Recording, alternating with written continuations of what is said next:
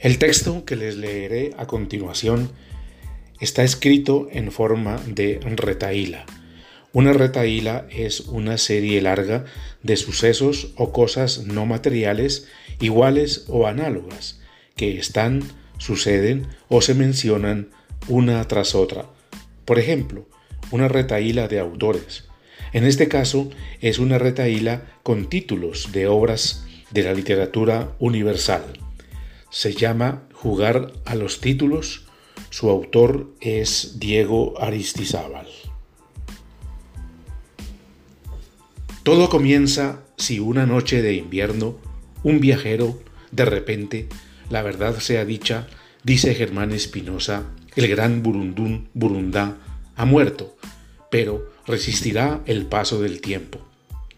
La luz difícil está muchas veces al lado de la historia de Horacio, pero pocas veces junto a Lolita.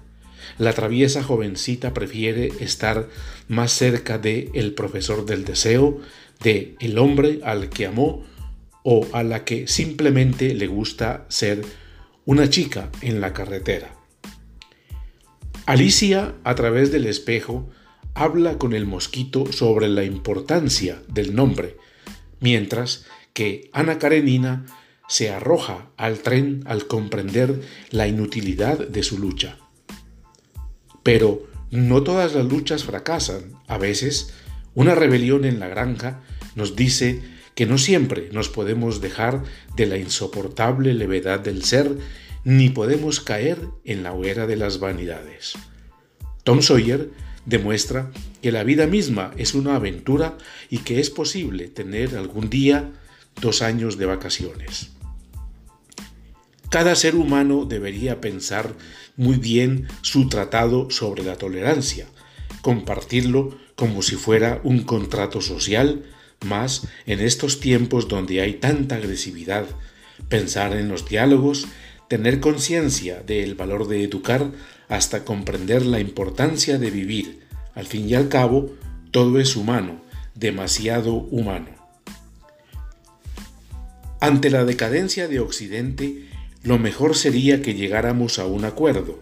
La historia de la humanidad debería ser contada por un gato.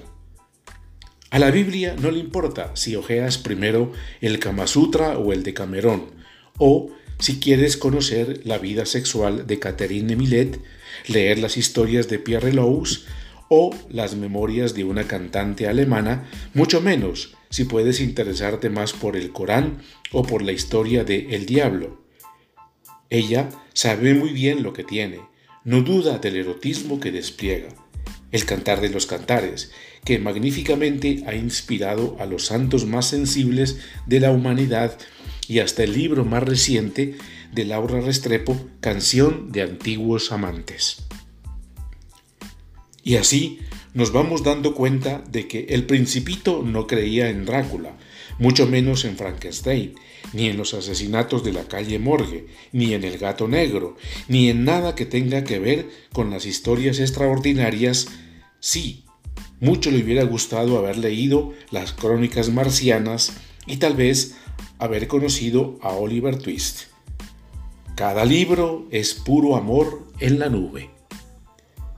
Cuando se va a una biblioteca porque porque sí y se miran los títulos con calma, todo se vuelve una gran historia. Es como Rayuela. Siempre aceptamos el juego de buscar algo que nos encante. Nunca sabemos con qué nos vamos a encontrar. Por eso, un lector es un caminante que sabe detenerse apenas los ojos vislumbran un mundo. Texto Jugar a los títulos de Diego Aristizábal, voz Marco Aurelio Vela, julio del 2022.